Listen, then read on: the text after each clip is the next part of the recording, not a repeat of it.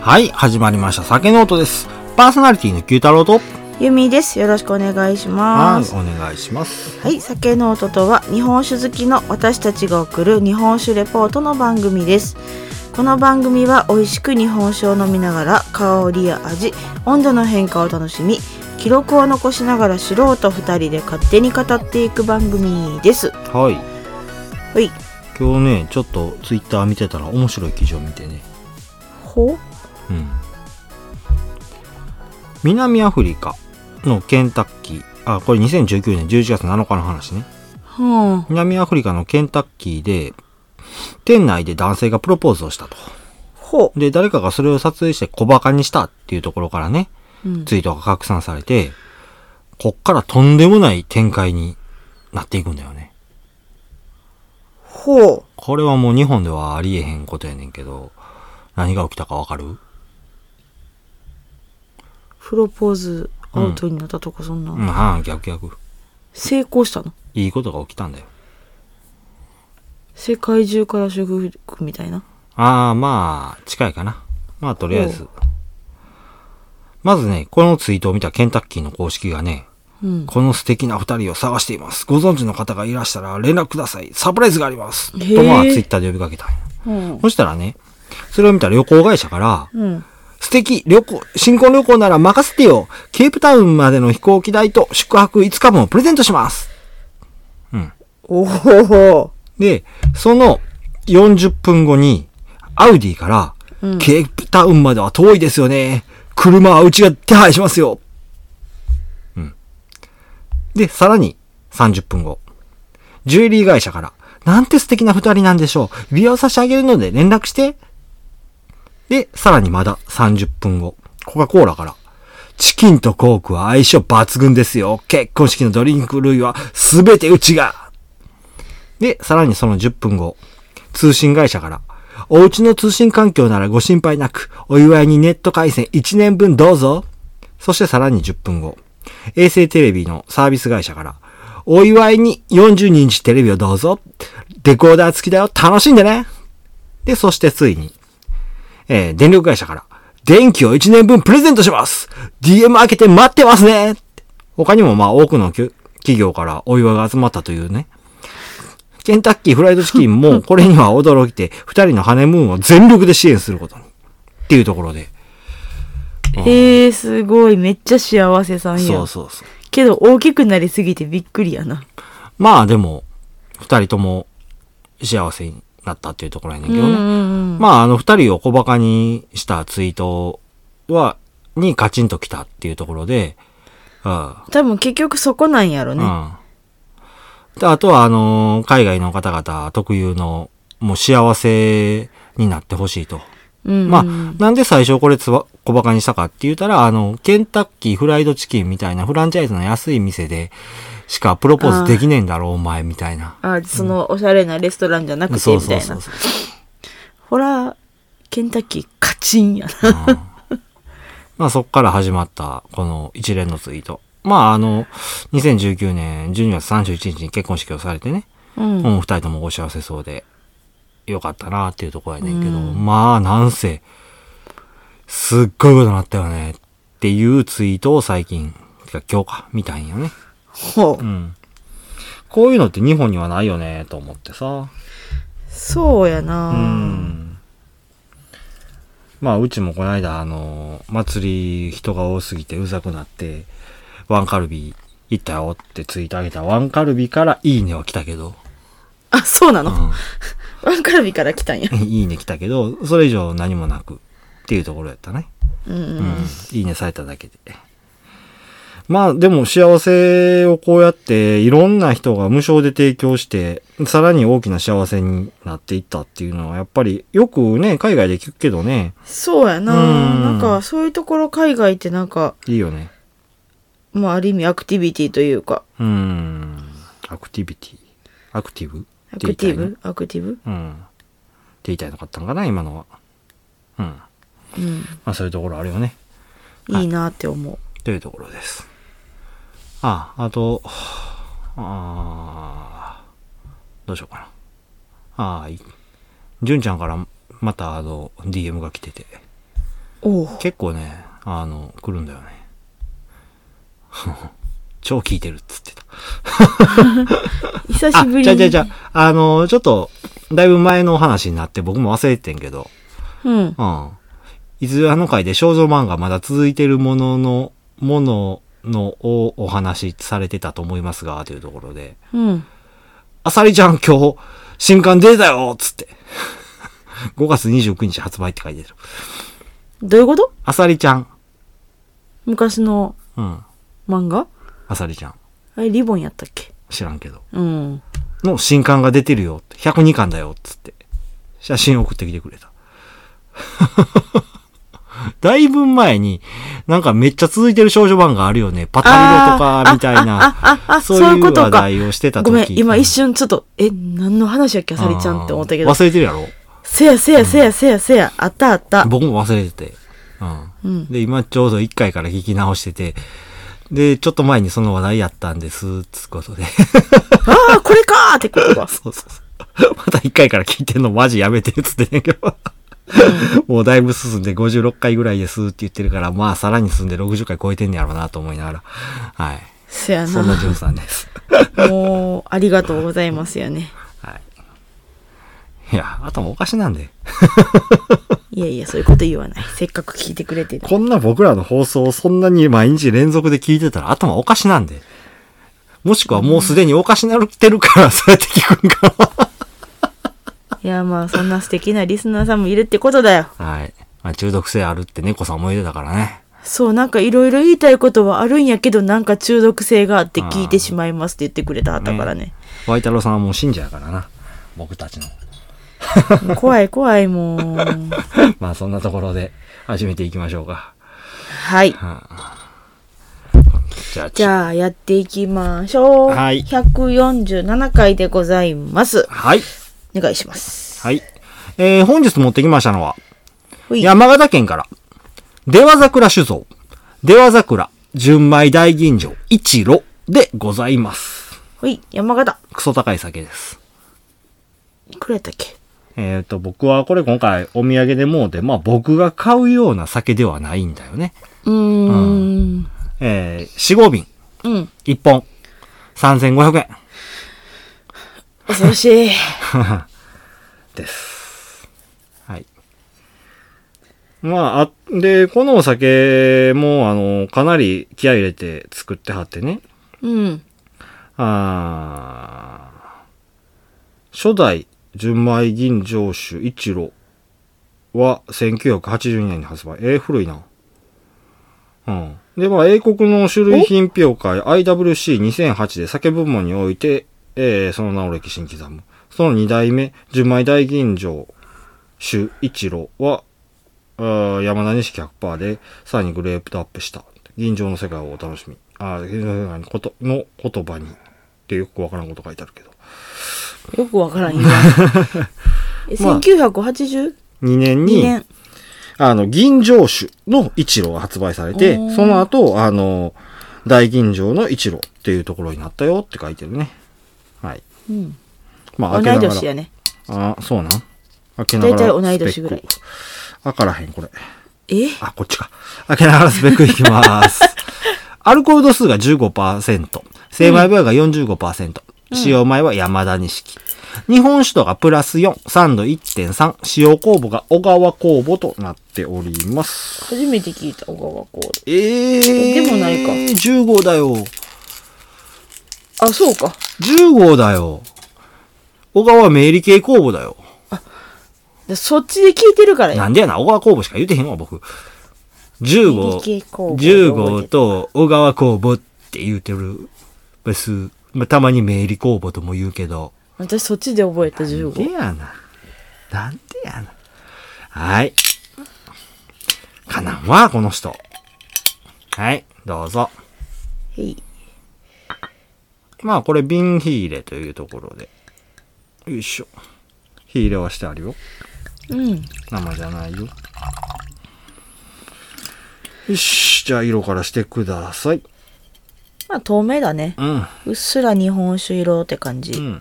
そこまで、あの、きつく色出てへんかな。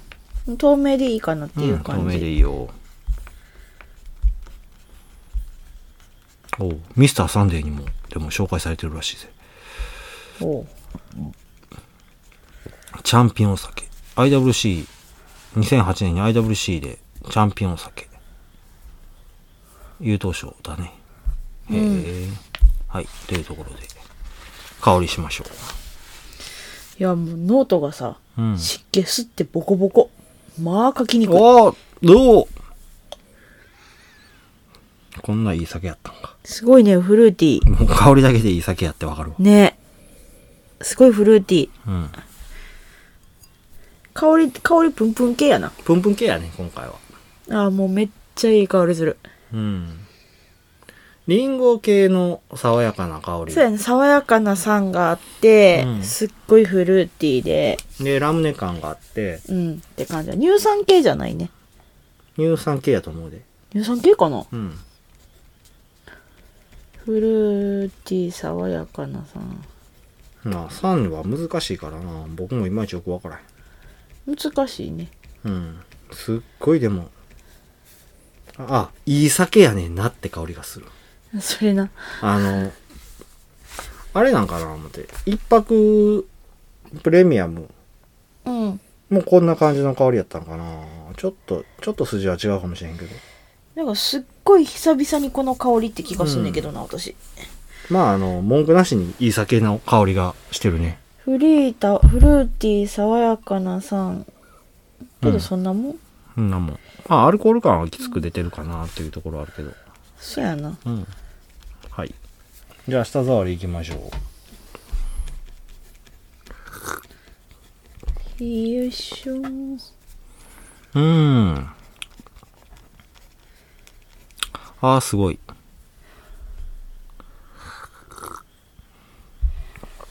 ほああ。それはまたシュワーって感じ。シュワーシュワーじゃなないいな。スワーって感じ。さらまたスワー。スワーってまた難しいえでうんなんかまろやかさらりって感じやな、うん。ああ、でも、ザラミある。あほんまうん。まろやかさらりでもざらりうん。まあ、よ少しく、ざらりよく言う、その、ザラリ感っていうのが、あれ、えー小さいガラス玉。だから、滑らかにザラッとしてんのかな。粒があるというか、細かい、滑らかな面の持つ粒々。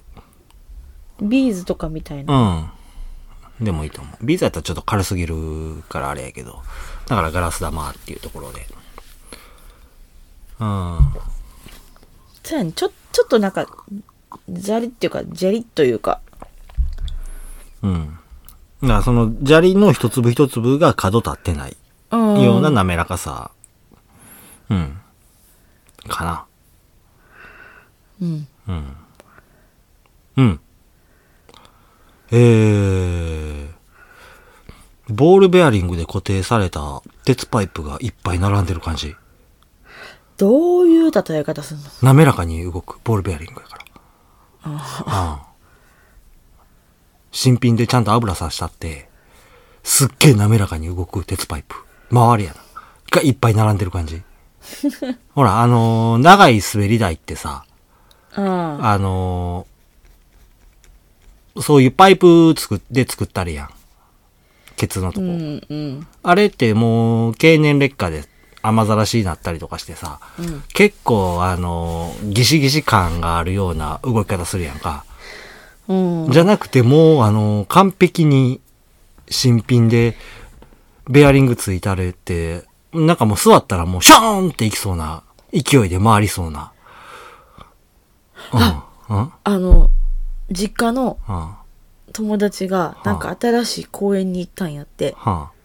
あってんては子供と一緒に走ったらあ。は自分の体重ではあおとお大人やったからねあ。はすっごいスピード出てあ。は子供は普通に止まったあ。は折り口であ。うん。吹っ飛んだらしい。ああ。じゃあそれぐらいでずどそれぐらいでポ。ーンっていったっつってたはい。そう腰打ってうんめっちゃ痛いねんって言ってはったはい。そんな感じ そんな感じ。よくわからんけどの滑らかさ。いや、なんかほんまにあの、ザラミ感じるからさ。うん。そうやな。でも滑らかなザラミっていうところもあって、そういう印象を受けるよっていうところで。はい。じゃあ味いきましょう。へい。どないでっか。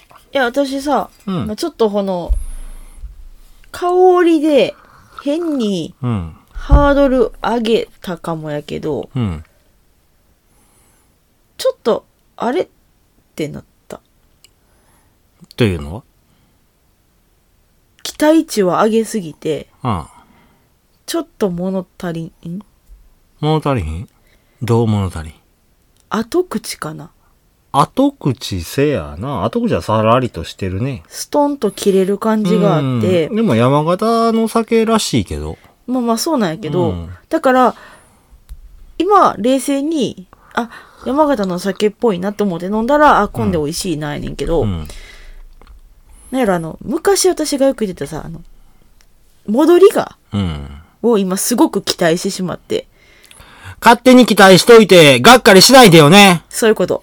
だから言ったやん、バーカ勝手に自分でハードル上げたって。で自分で言ってるやん、先に。いや、あすのごく美味しいの。すごく芳醇なメロン香があって。うん。うん。で、まあ、あの、やっぱり綺麗に作ってあるだけあって、まあ、苦味やら渋みはすごく少ないかなと思う。あるんやけどね。うん。あるけど少ない感じ。うん。後口がさ、うん。思った以上にアルコール感ないよな。まあ、ない、ないな。うん。思った以上にかどうかわからへんけど。うん。なんか久々に、あ、アルコールやなって感じがする。あーあー、あるのないのどっちあるの。あ、あるのうん。ないよねって言ってへんだ。アルコール感やねんなって言ったから。あアルうんコール感ないねんなって聞こえてた。アルコール感ないよなって言あっあ、そうなのた。あそうそうそう。うん。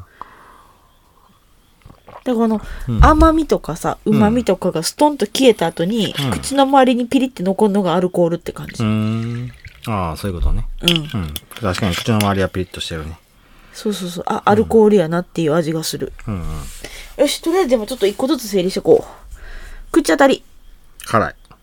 辛いね。うん。やっぱりプラス4っていうところがあるね。うん。で、ほのかに品の良い甘さがあって、んで、そこに付随するようにメロン感。芳醇なメロン感。品の良いうん。甘みうん。うん、と、プラスで結構辛口感。うん、うん、うん、うん。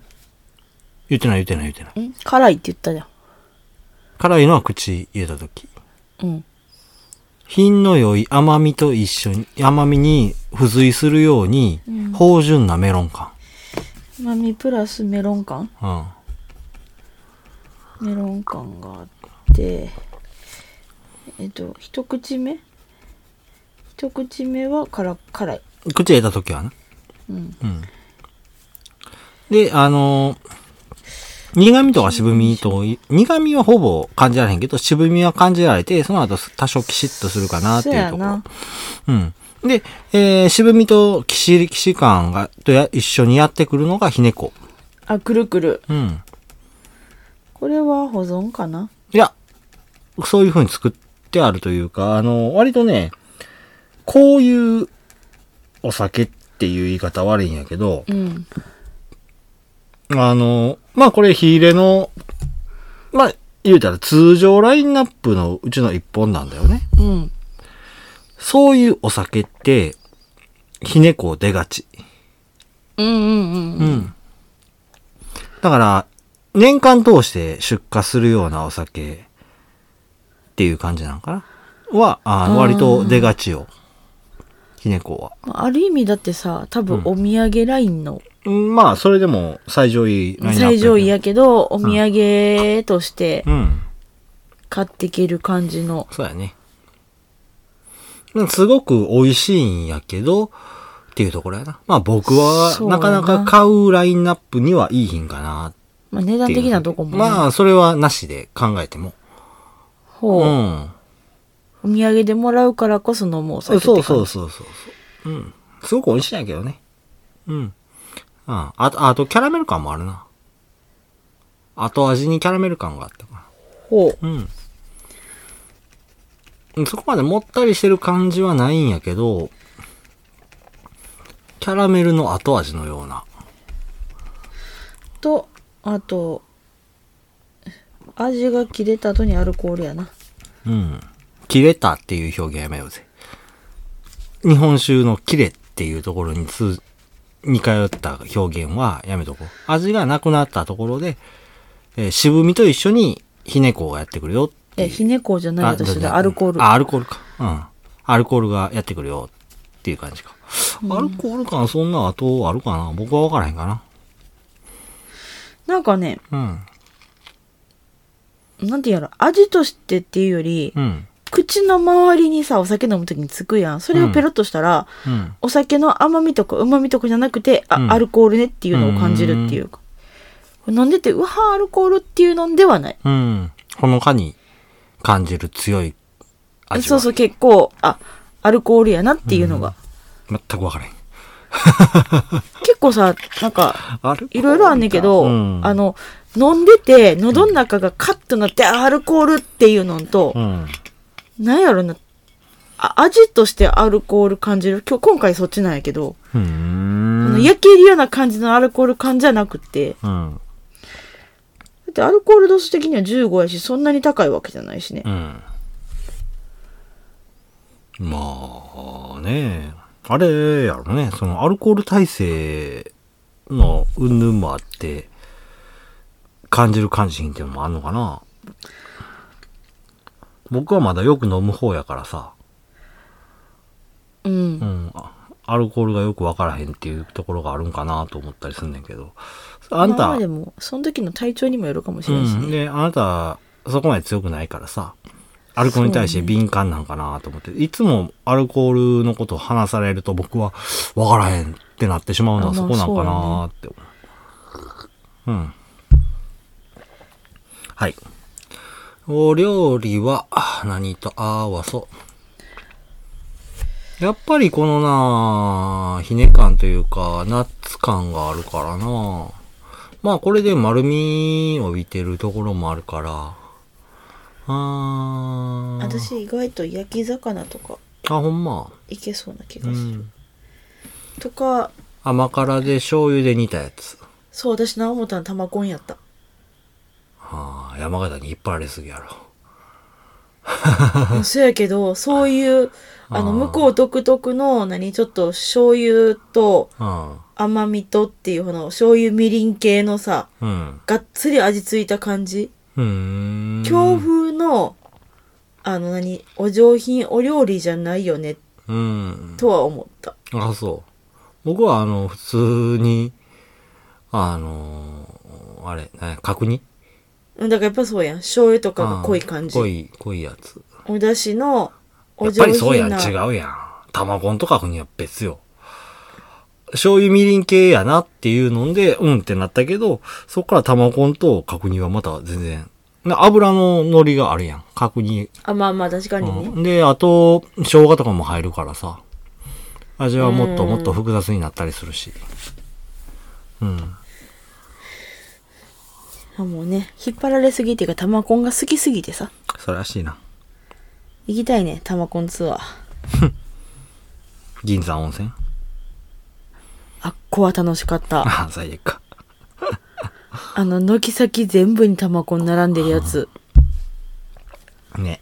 もうどんだけしわ寄せやったか。まあ僕は暴動できたしよかったよ。あの、あれね、辞表見に行って自分らがなりかけたやつな。そうそうそうあれやばかったね。吹雪いてたから ね。う私らが凍るって言ってたやつ。結局あれ滑って降りたんやったっけん。俺切ってん。降りきってんやなう。ん。ブリブリブリって言いながら、あ、こうやったっけ僕は180を林、あーあー林道で決めて、そのままコースアウトしていった。え、違う違う。あそこじゃなかったれは長野だ。長野やっけ確かあなたと二人で行ったとこやったなーって思ってんだけど。いや、うん。あなたと二人やった。やったかな。やったら、え、いやザオちゃん。ザオじゃない。ああ、ほんま。の、あの、林間コース滑ってたのよね。うん。あの、キ基本私の方が遅いんやけど、うん。たまたま追い抜いて、滑ってって後ろ見たらいなかったっていう。追い抜いてじゃないよ。あれは、林間コースずーっと滑って、僕はスーッと先行って、まあ、あの、トリックの練習しもって滑ってたんや。うん。で、オープンの180、だから、あのー前、え回ってる時にずーっと視界が前向いてられるやつは、うんできたってんや。うん。で、クローズドの180って言って、後ろ向けに回るやつうんうん。が、ちょっとなかなかできひんかってんな、その時。で、それを林間コースで練習してて、できた瞬間、おーやったーって手上げて、そのまま、あのーコースアウトして、で、新設やったから、バッタンバッタン絞って、こう、コースに戻ろうともがいてる間に君が滑り降りていってんや。え、ちょちょちょ、うん、せやで。私後ろやったもん。だから、後ろやったから、僕は、あの、あこう落ちてコからースアウトして、バタンバタンして、なんとかコースに戻ろうとしてる間に、それに気づかずに、君は、そのまま滑っていって、で、あの、もうすぐそこが、あの、リンカーコースの終わりやった。終わりやって、あれみたいな、キョロキョロしてるところ、僕が雪まみれになった状態で、こう、這い上がって、おーいって言って現れたってやつよ。やったっけな。うん覚えてるびっくりした。いいひんかった。うん。はい。脱線してしもたけど。懐かしいああ、今、ちょっと温度変わって、もったり感が出たかな。後味付近に。あ、うん。あの、温度で、うん。丸、丸いもったり感。もったり感うん。意外とさ、うん。今多分ほぼ常温なんやけど、うん。上がってくると、後の方に苦味みたいなのあるな。ほんま。僕まだそこまで温度上がってへん。ちょっとこれ飲んでみて。うーん。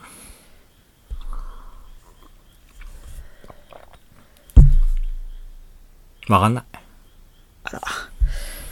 後の方にこのもったり感のとこらへんに、うん。わかんない。うん、なんかちょっとあった、今。うん。温度上がると、もったりもったり感。あの、後の方にね。うん。うん。後半にもったり感。ちょうどね、に、渋みと、ひね感が出る前後ぐらいかな。あ、でも、うんその辺、だから、その言うてる渋みを私もちょっと気づく感じたんかもしれんな。うん。っていう今気がしてる。はい。ほんならお話入っていきましょうか。うん。ではザクロ酒造。えではザクロって言ったな、今。ザクロ言うたな。うん。ではザクラ酒造でございます。はい。創業は明治25年、1892年になります。出羽桜酒造を代々受け継いでる中野家の祖先は近江商人だったっていうところがあってね。うん。ほい。そもそもルーツになった方が行商人で移り住んだっていうのがその一族の始まりだったっていうところなんだよね。ほうほう。うんで、まあ、その、近江商人移り住んで、飴屋、飴屋さん、キャンディほうほうほう。をなりわいとされていたようなんやけどね。うん。質素倹約との精神のもとにね、地道に商いを続けておられた結果、何代か後には地域切手の地主となったっていうところになるんだよね。コツコツコツコツでの地主さんか。うん。で、安政2年、1855年に、創業者中野聖二郎の父、聖五郎が本家より分家して酒造業を開始。しかしまあ、父の酒蔵は長男が引き継ぐっていうことになったんだよね。ほうほうん。家を出て商売を始めるように言われた聖二郎さん。う。うん。父の勧めで醤油製造を始めることになったんやけどね。ほう、醤油。うん。どういう理由かわからんねんけど、後に酒造業を始め、それが現在の出羽桜酒造へと続いていきます。ほう。うん。蔵のホームページには、大見商人の地なのかっていう風に書いてたんやけどね。うあん。その辺ちょっとよくわかんねえ。うん。まあ、あの、なんか競合相手がいるからそっち行くみたいなあ。。うん。はり、張り合っちゃう系な。うんなんかそういうこと書いてたんやけど、ううんん。ちょっとよくわかんない。うん。で、まあ、初代の当時となる方にはね、醸造試験場で酒造りを学ばせたりとか、息子で二代目聖次郎となる方には醸造試験場だけではなく、灘の酒ぐらい修行を生かせたりと、品質重視となる酒、酒造りっていうのを目指されたんだよね。いいね研修制度がうん。ねその頃ではかなり珍しいよ。今でこそうん。そういうのをすごい推進しはるとことか、うんそこがまあある意味福利厚生になったりとかってとこもあるけどそ,、の当時でそれやったらすごいねなあ、明治25年でね、それやってらっしゃるってことはかなり先進的やと思うんだけどそうね。そう研修制度が成り立ってるっていうのがすごいね、まあ、研修というか、まあ、修行を生かせるっていうのは昔からあったやり方やねんけど、その醸造試験場で学んだりとそか。うそうそうそうそう、ん灘の方にそしゅなうん研修行けたりとか、ういうところうん。今のやり方と大して変わらへんそうそうそうやり方ではあるかなっていうふうに思うんだよね。うんそれこそ今ですらそんなにいいとこあんまりうんまあまあまあ、まそあれあるはの分かれなうん。僕らの放送してたら大体あるかなあそうか、うん、っていうところ。うん。で、まあ、あの、出羽桜酒造はそうやって品質本位で酒造りを推し推し進めてね、大きくなっていた酒蔵で、少し古い情報なんやけど、まあ、7500石もの生産量を誇っている大手酒蔵っていうところになるんだよね。ほううん。はごめんちょっとすっごい素朴にはい興味が湧いたんやけど、いはい。そのえっ、と分離した本家側のうん。酒蔵さんははい。続いてるのない。ないのかうん。これは企業整備。だかあーら、戦時中やな。うんうんうんに行われた企業整備っていうところで撤退しはったのね撤退というか、国から、あー現出羽桜酒造が、一番国高が少なくて、一番新しいというところで、お前んとこ以外、畳めって言われた。なんかタイミングが良かったのかってとこやな出羽桜さんまあ、出羽桜かかららしたらね。うん。そうなんだよ。本家側からしたらはまああやまあけまあどまあ。まあそういうところがあって、うんもう現在では、出羽桜のみ、その周辺ではね。うんうん、っていうところになってくるんだよね。うん。まあそんな、出羽桜さん大手になったよっていうところで、うん大手酒蔵が始めたことは、現在でも看板商品として販売されてるね。出羽桜、大花銀城酒っていうところなんだようね。んどういうことっていうふうに思うんやけど、何を言うてんのって思うんやけどね。看板商品がそれってことやんな違うう違う。そこはいいとして。うん大手酒蔵が始めたこと。始めたっていうことやね。ああうん。なんのこっちゃっていう風になるのはそこかなと思うんやけど、現在の日本酒総生産量の3倍もの量が作られた1970年から80年代当時。日本酒の分類っていうのは、特級、1級、2級っていう風に分類されたんだよね。うんうんうんうん。等級が特級へ上がれる、上がるにつれて、酒税っていうのは高くなるんやけど、まあそうだろううねん。その分、ブランドとしての価値が上がるっていう風なイメージなんだよね。うんうんうん認められてるわけだからねそうそうそう。うん。で、特級1級は大体大手。地方の地酒蔵は2級っていう風な地位に甘んじざるを得ない風な状況やったっていう風に言われてるんだよ。えっとすごくわかりやすわすくるとうん。月桂冠とかがうん特急ってこと、そう。でその辺の近くにまあまあうちでよく飲んでた総空とかの藤岡さんが2級そう。うんうん、う、うんん。で、ことねその分、月桂冠っていううん大きなブランドうんがあっていっぱい売れる。ああで、あのー藤岡さんで言うたら、まあ2級種やろみたいでな。どんだけ美味しいの作っててもそうなっ軽く見られるちちゃう。ゃうのね名前でやっぱりうん。ブランド力みたいそうなそうそうそうブランド名大きいよねみたいなとこやね、うん。で、まあそんな大手酒造メーカーのブランドに対抗しようと立ち上がったのが、出羽桜酒造。うんといったところでね、その、デザグラが取った手っていうのが、それまで品評会だとか鑑評会用にしか使わなかった吟醸酒という技術をあえて、級別審査を受けずに、うん無関産に級酒として売り出すっていうところやったんだよね。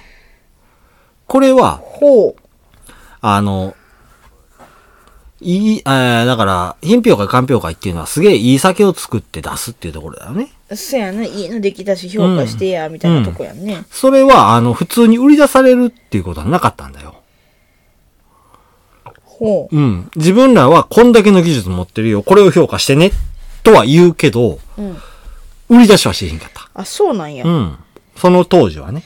今ですらね、今やったらもう、もう、あなの、んそそうやのって鑑評会受賞表品みたいな感じで、なんならプレミアついて、うん。付加価値ついて、うん。まあそういうのはあるけど、その当時はそんなん全然なかった。うん。なかったんやけどね、それを、ほんなら売ろうぜっていう風なこことになったんだよ。で、その時に、あのーその特級1級2級っていうのを審査してもらうことがあるんやけど、うん。それをあえて審査してもらわへんと。で、審査してもらわへんやったら2級種になるよ。いや、もう別にいいよ。どっちみち2級種やろみたいな。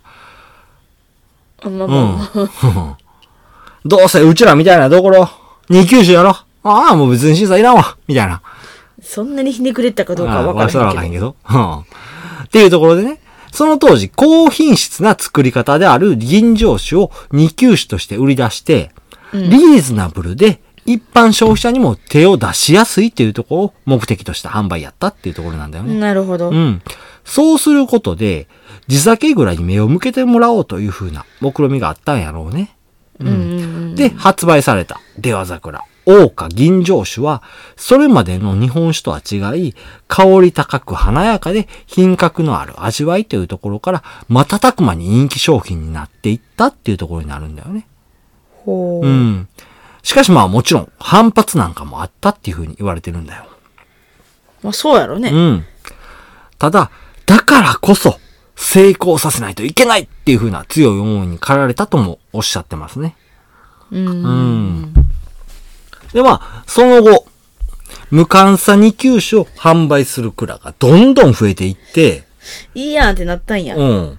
等級と品質は比例しないと。世間の認識が変わっていったそうなんだよ。多分その品評会に出すとかっていうところに結構コスト的なとこもかかって、で出しはするけどあれやろねこの蔵の大きさ基準で結局どんだけの作ってもいや2級ねって言われたりとかっていうのそれがやっぱはあちょっっとたのかな違う。それはちょっと違ちゃうう。のかなうん。金評会、鑑評会と特級1級2級っていうのは別で考えた方が別かうん。だからその時の品評会、鑑評会で、その銀醸酒を出して、賞を取られてる、えー、地酒蔵っていうのはあったんやろうけど、うんその、エンドユーザーに下ろしてくるまでの間に、そのブランドとか、その難しいところ分からへんやん、エンドユーザーは。まあそうね、うん。だから、そのブランドで見て買うっていうところが大きくあるから、うんうん。だから結局特級とか一級とかを選んでいく。で、どんだけ美味しい酒を作ってる地酒蔵でも二級酒っていう風に言われたら、いや、ちょっと二級はねっていう風になっちゃうみたいなところがあったんをひっくり返したっていうのがこの出羽桜の進めた第一歩から始まったところうんっていう風になるっていう感じじゃないうんうん。で、まあ、そうやって、あの、認識が、どんどん世間での認識が変わっていったっていうところで、うんついに平成4年、等級制度が廃止されて、うん現在の特定名称種の制度へと切り替わっていったんだよね。意外とこの話は、最近やだいぶ前にしたよ。そうそうそう、んその時も思った気がするあそっか、うん平成やねんなそのあれになったんって思って、一つの蔵から動き始めたっていう、その、ことがね、酒造業界全体へと波及していって、ついには制度すら変えてしまったっていう、その瞬きっ間。かけになったのがこの「出羽桜」そう。で、あざくらの大川銀城酒っ大川銀城酒て、っていうとこなうんんね、今でも売られてるよ。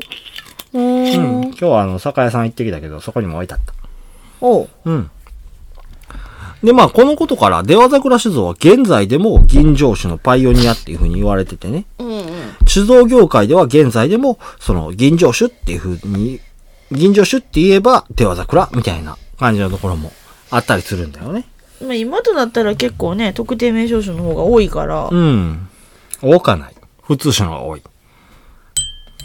あそうか、私らが見てないだけかそうそうそう。で、まあ、今ではあまり語られることのななくなった話ではあるんやけどね、うん現在の牛吟醸酒の礎となった出羽桜の大きな決断を、現在の酒飲みたちはまた語り継いでいかないといけませんね、というところで、ほお酒の紹介とさせていただきます。ううんだから、今、僕たち美味しい美味しいっつって飲んでる吟醸酒のね、うんうん。ところは、この出羽桜がいい品買ったら、今美味しい美味しいっつって飲めないよね、っつって、いうところになるんだよね。ううんん。だってそれなかったらそもそもそういうお酒はう私たちが飲むところに出回らへんだわけやもん。んねそうなんだよ。うん。まあまあ大げさに言ったらこの美味しい特定名称酒が飲めるのは出羽桜さんのおかげそうだよ。大げさでもない何でもないよ普通に。うん。出羽桜いい品買ったら、うん。ただの品評会用に作った春酒なだけであってまあ、それが今でも続いてたらっていう話。まあ、どっかの酒蔵がやってそうな気はするんやけど、まあまあねそのきっかけとなったんを作ったっていうとこがそこなのね、うん。ただ、それが出羽桜 C 品があったらもっと遅れてたよねっていうところで。そやな。うん。そういう考え方の方がいいんかな。うん。うん。はい。じゃあ、噛んできたので、していきましょう。なかなかの決心やったやろね。そらそうだよ。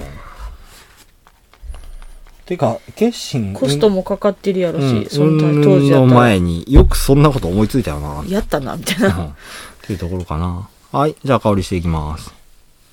へい。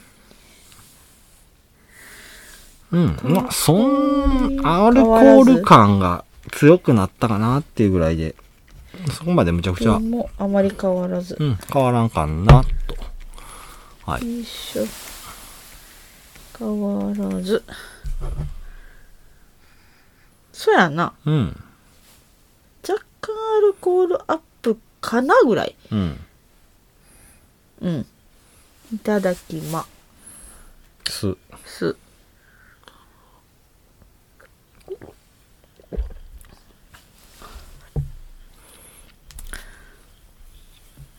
あんまり変わらんね。どっちかっていうと、あの渋みみたいなんが長いこと残るかな。うん。あの、結構あるやん。缶すると、この渋渋みとか苦みとかさ、そういう雑味的なとこ消えるよね、みたいなお酒って多いけど、うん。どっちかって言ったら、強くなった気がする。えーっとね。辛口感は分かっうん。た。甘みはそのまま。フルーティーさはなくなった。そやな。うん。で、渋みが少し強くなったんかなとは思うけど、そこまでむちゃくちゃ振り幅は強くないかな。あれかな、このフルーティーさがなくなったから、うん。そっちがインパクトとしてうん。見えてきてるだけかな。出てるんだよと思ううん、そうやと思う。で、あのー後に引くもっちゃり感がつ多少増えたかなっていうところ。まあまあ温度上がってる分ね、うんって感じやな。そんなもんかな。まあ全体的に丸くなったよねっていうそやな。印象。うん。はいよいしょ。っていうところ。はい。いいかな。こんなもんで。じゃあ最後のトピックス入っていくよ。うい。まあ天童市と醤油馬っていうところでね。うん。出羽桜酒造があるのは山形県天童市っていう風な土地になるんだよね。この天童市っていうのが将棋の駒で有名な町になるんだよ。はあ。もともと将棋のルーツっていうのは5世紀頃に北インドで遊ばれてたチャトランガっていう風な遊びなんだよね。ほそっからシルクロードを通って中国や朝鮮半島に渡ってその後日本に伝えられたとされています。う。うん。まあ実際いつ頃に伝わったんかっていうのは分からへんねんけど、うん。平安時代の遺跡からそれっぽいものが発掘されたよっていうふうな記憶は残ってるんだよね。へー。しかしまあ、日本人の魔改造好きっていう勝負はこの時代から発揮されてたようでね。うん。ルーツにはなるものの、中国や朝鮮の将棋とは違ったルールが多く存在してて、現在では日本の文化として根付いてるっていう風なところになるんだよね。日本人こういうの好きよね。しれっと自分のもん。ラーメンとかカレーとかね。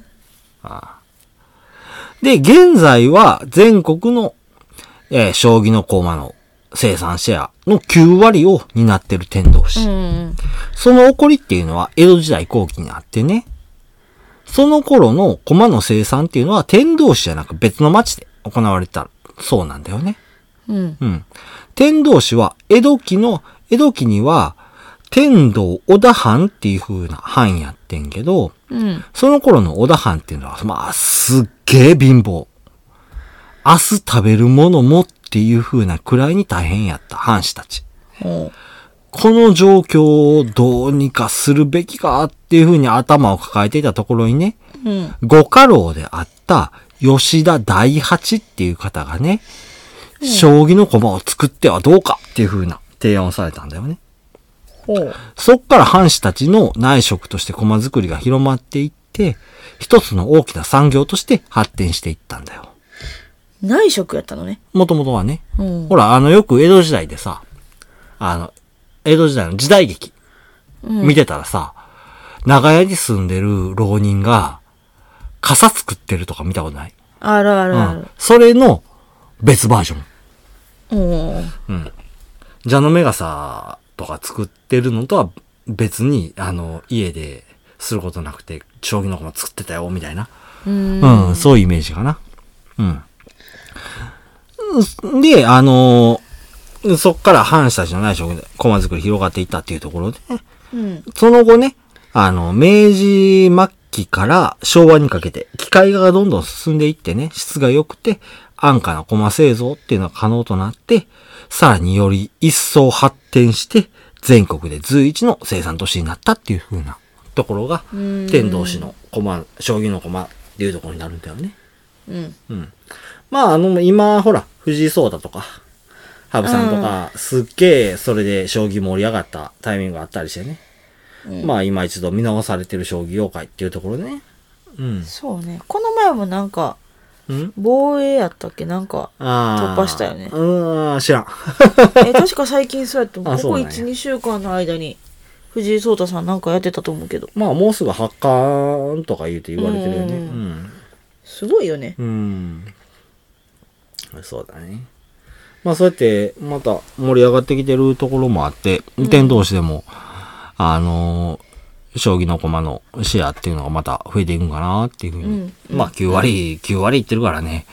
これ以上どうすんだって話やけどね。ちなみにあの、最高額の将棋の駒は13万とかやったかな。 1セットで、あ、やんな。あ、駒だけやで。うん。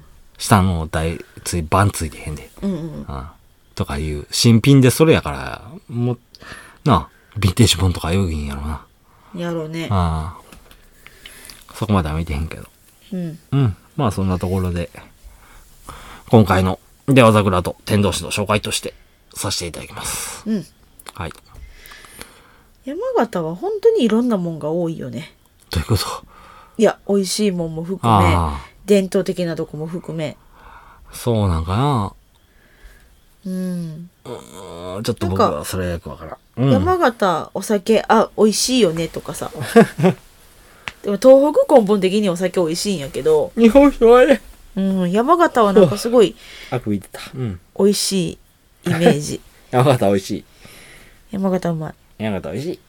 美味しいそれこそあのん最近つい2日ぐらい3日前ぐらいかな親戚山形にいるけど、うん。ね佐藤錦が送られてきあてあ、桜もね。困ったことにあの我が家の子供たちさくらんぼ佐藤錦しか食べへんっていうな砂糖錦しか食べへんじゃなくて、砂糖錦しか食べたことないやうろ。ん、ほんまあの買ってうん。あげたらうん。何これ 美味しくないって言われた。アメリカンチェリーはあかんか。いや、さくらんぼって書いてた。 ああ、そうなんや。ああ。えママ、これ、さくらんぼじゃないやろ。美味しく ない。困ったもんもやう、。口が肥えちゃって。ああはい。ね。なんかいいなと思う、東北の方。そうだね。まあ多分ね、多分きっと私たち住んでるとこにもあって、他の人からしたらいいよねって思われるんやろうけど。それは、それ、これはこれ。そうそうそうそうそう。ないものねだり。そういうこと。はい。まあま終わっていきましょあ。はい。はい、じゃあ終わってきます。うはい。はい今日もお付き合いありがとうございました、今日の放送いかがだったでしょうか私たちもたくさんのお酒情報を発信してきましたがまだまだ出会ってないお酒オクラさんたくさんあります、はい皆様からのこのお酒美味しいよとかこのオクラさん情報を聞いてみたいなどのリクエストメッセージお待ちしておりますもちろん今回の放送の感想や放送を聞いて飲んでみたよというメッセージも大歓迎しておりますはい。メッセージはツイッターのダイレクトメッセージ、メールアドレスへお願いします。ツイッターは酒ノートで検索してください。放送情報はもちろんですが、放送外の日常もつぶやいていますので、ぜひ覗いていただきフォローお願いします。メールアドレスは、さけのうと 2020-gmail.com、sakenote2020-gmail.com です。皆様のメッセージお待ちしております。はい。というところで、今回の放送おしまいでございます。ありがとうございました。待って。忘れてた。えー、っと、バイバイ